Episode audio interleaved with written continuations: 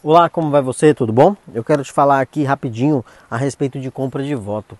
Não faça isso, entendeu? Quem se vende sempre recebe mais do que merece, tá? Se você vendeu o seu voto, você é pior do que o político que te pagou algo para isso. Por quê? Você sai ganhando alguma coisa, mas sua família, seu bairro, sua comunidade, sua cidade sai perdendo e você vai perder também com isso. E outra, uma vez que você é, vendeu o seu voto para eleger alguém, você perdeu o direito de cobrar alguma coisa dessa pessoa. Porque ela já te pagou, entendeu? O compromisso dela com você já foi feito.